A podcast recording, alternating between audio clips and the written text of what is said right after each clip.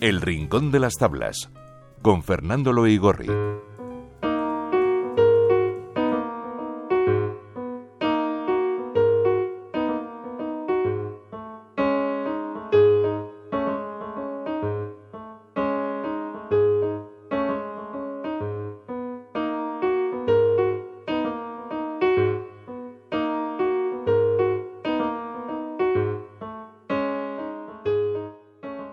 Bienvenido, Fernando. Y hoy Gracias. Quiero, quiero comentar que la obra que nos propones es más, para la mayoría del público, una película, 12 hombres sin piedad, de Reginald Rose. Sí, tienes toda la razón, una película dirigida por Sidney Lumet en 1957, en la que el jurado 8 lo interpretaba el famosísimo Henry Fonda pero esta sección, El Rincón de las Tablas, es de teatro. Sí, señora. Y te aseguro que no me he vuelto loco, porque esta obra de teatro tiene una curiosa trayectoria que me apetecía traer a este jardín. ¿no? En principio, Doce hombres sin piedad, fíjate, se estrenó el 20 de septiembre de 1954 en un programa de televisión de la CBS llamado Studio One. De ahí el famoso Studio 1 de nuestra televisión española. Creo, creo que es un homenaje. ¿no? Este programa estuvo emitiendo entre 1948 y 1958 teatro para televisión y entre otros emitió este guion escrito por su autor, Rose, que era guionista de la CBS. Al año siguiente, es decir, en 1955, lo adapta al teatro y ya en 1957 Sidney Lumet decide hacer un remake para el cine. Lo interesante es la curiosa ¿no? relación que esta obra establece entre los tres medios audiovisuales más poderosos del siglo XX, el teatro, el cine y la televisión, y cómo sí tiene sentido estudiar esta magnífica obra como una obra de teatro, como también la habría tenido, ¿eh? eh ver y estudiar desde un punto de vista de guion televisivo o cinematográfico. Con lo cual hay un denominador común a la hora de escribir teatro, cine, o televisión. Yo es algo que defiendo en los cursos que imparto sobre guion, sin entrar en demasiadas honduras en muchos cursos de guion se enseña una cosa que se llama el guion americano y curiosamente el guion americano, según mi opinión, eh, por supuesto, no es más que una actualización de la más antigua de las formas de contar. Y en este texto vamos a ver algún ejemplo curioso. Bueno, pues si te parece, antes de entrar en ese magnífico texto dramático, ubiquemos a Reginald Rose. Sí, Reginald Rose pertenece a esa fecunda saga de autores realistas americanos cuyo padre es, por supuesto, Eugene O'Neill. Nació en Nueva York un 10 de diciembre de 1920. Estudió Estudió en lo que hoy es la Universidad de Nueva York, pero no acabó los estudios. Quizá porque se alistó a los 22 años en el ejército de los Estados Unidos entre 1942 y 1946, justo un año después de que Estados Unidos entrara en guerra. Sí, terminada esta, Rose se metió de lleno en el mundo de la televisión, primero como publicista para la Warner Bros.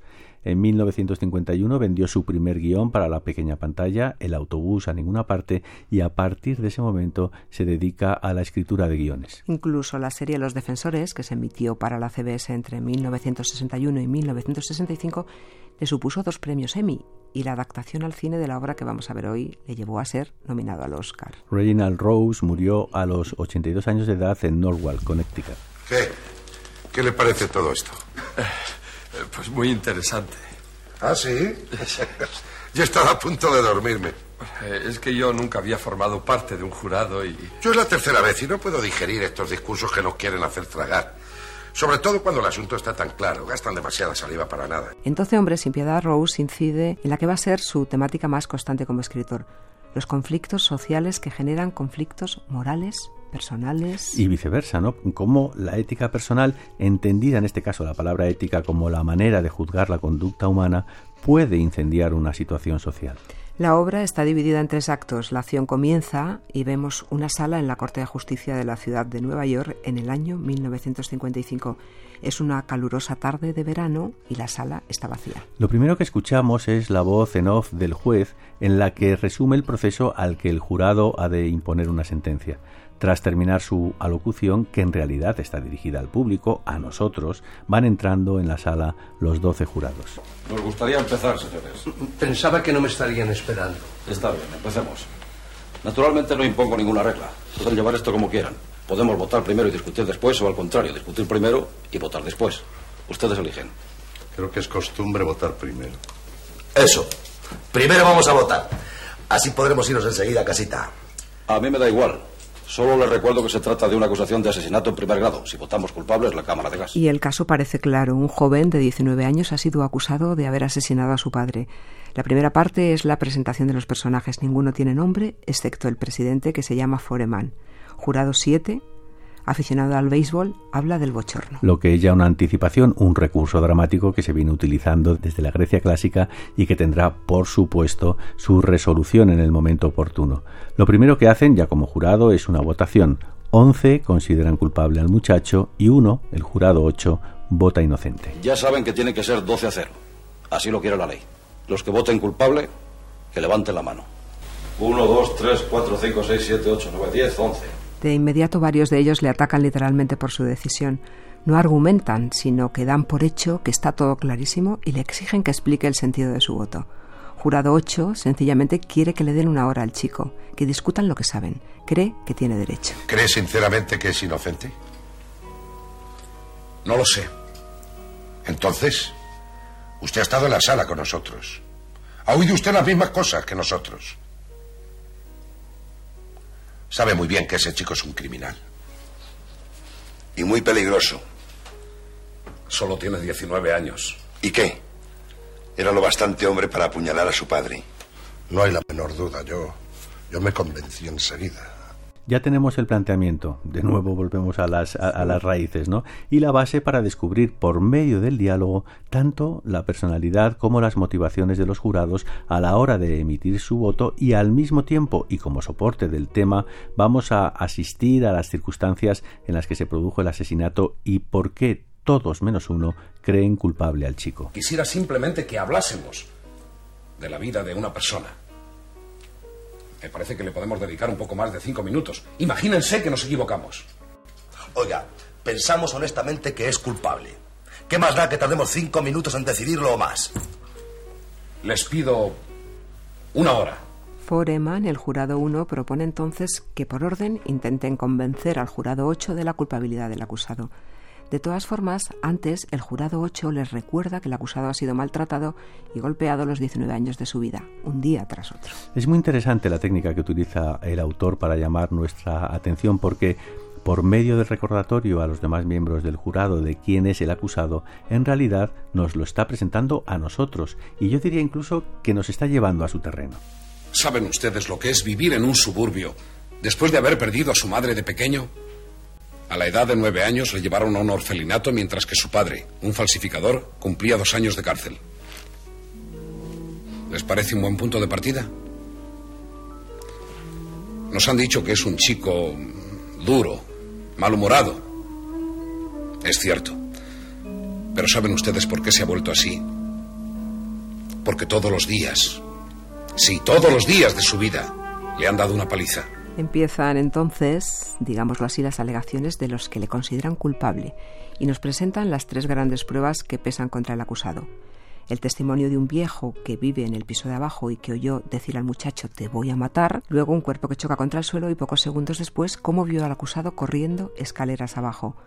Un segundo testimonio de una vecina que vive enfrente y que vio el crimen mientras pasaba un tren y por último arguyen la debilidad de la coartada del culpable que dijo que en aquel momento se encontraba en el cine pero que no supo recordar cuando fue detenido ni el título de la película ni los actores que la interpretaban. Como decía, mientras se, se va contando la trama, por debajo empezamos a descubrir lo verdaderamente importante de la obra, ¿no? la personalidad de los jurados. Claramente el jurado 3, el jurado 10 y el jurado 7 no solo muestran una ferocidad contra el chico, sino contra ese tipo de chicos, ¿no? Los que viven en suburbios son violentos, pobres, maleducados, no respetan a sus mayores. Parece a veces como si estuvieran hablando de sus propios hijos. ¿Le puedo preguntar una cosa? Usted ha dicho que no creía al muchacho porque vive en un barrio infecto en el cual todos son unos embusteros. Muy bien. ¿Y a la mujer que vive en el mismo barrio? ¿Por qué la cree usted? Usted se cree muy listo. Por favor, señora, por favor, si no quiere presidente. que es pedazo de... Por favor. No quiero peleas aquí, siéntense. ¿A quién le toca ahora? Justo antes de terminar el primer acto surge el tema del arma homicida, una navaja un tanto particular. El jurado 8 intenta demostrar que aunque la navaja sea rara, puede haber otras. El jurado 3 dice que eso es un disparate y entonces jurado 8 saca una navaja idéntica y la clava junto a la del acusado. Pide una votación secreta y asegura que si siguen siendo 11 los que le declaran culpable, él aceptará el veredicto. Se vota y uno más de los jurados lo declara inocente. 10 a 2. Les pido otra votación.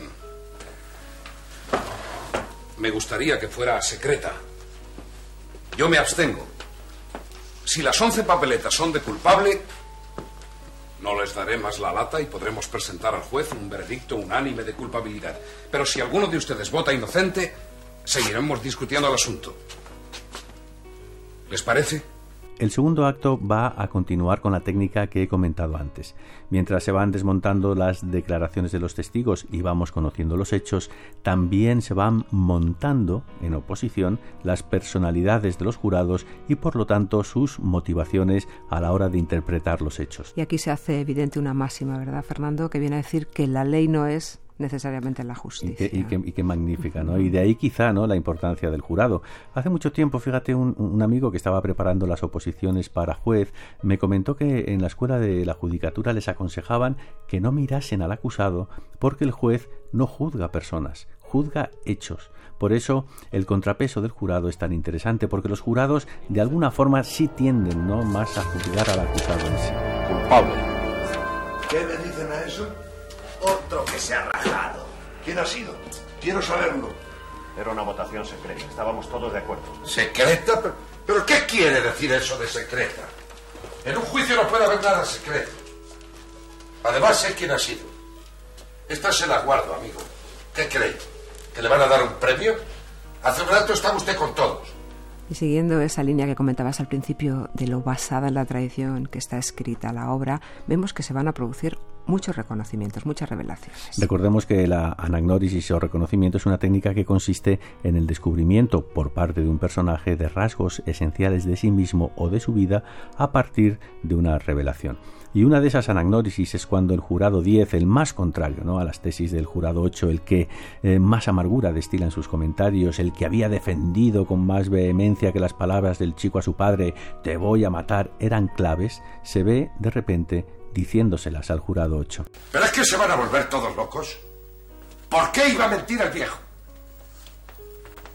¿Qué puede sacar con eso? ¿Qué ganaba con mentir? Pues hacerse notar, tal vez. Le gusta significarse, ¿eh? Debería escribir en los periódicos, amigo. Se cree muy gracioso, ¿verdad? ¿Por qué le hablas así? Un tipo que le habla así a un hombre de esta edad debería estar en la cárcel. No me toque. No le han enseñado a respetar a la gente. Y justamente en ese momento cae la tormenta en la calurosa tarde del verano neoyorquino. Tras la duda razonable acerca de la verosimilitud de las declaraciones de la vecina de enfrente, y del viejo del piso de abajo. Y, perdona un momento que te interrumpa, pero es que son unas, unos desmontajes, ¿verdad? Eh, muy, muy ingeniosos y producen unos golpes de efecto fantásticos en la obra. Se produce entonces una nueva votación y el resultado ya es 6 a 6.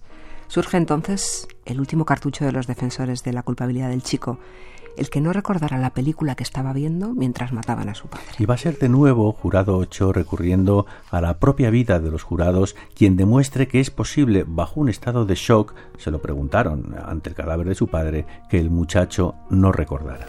Admitamos que el chico cometió el asesinato. Apuñaló a su padre y se marchó. Eran las 12 y 10. Ahora veamos cómo le cogió la policía.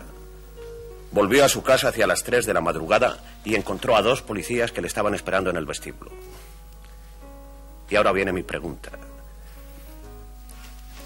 Si verdaderamente mató a su padre, ¿por qué volvió? No tenía miedo de que le detuvieran.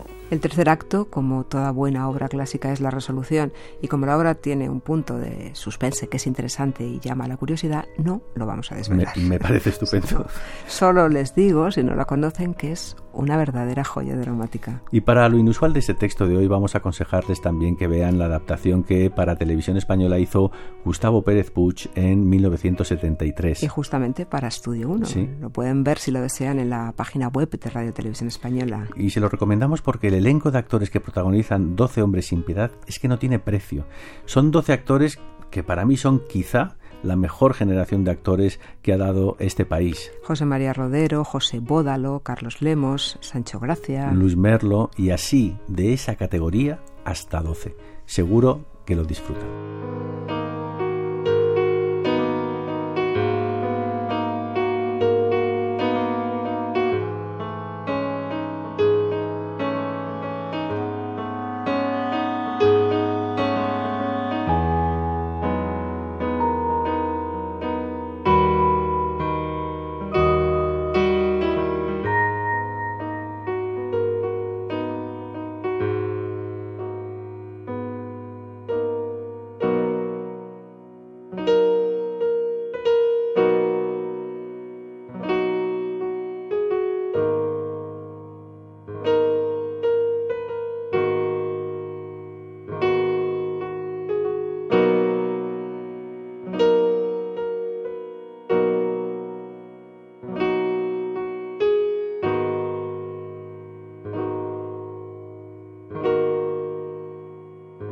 Jardines en el bolsillo.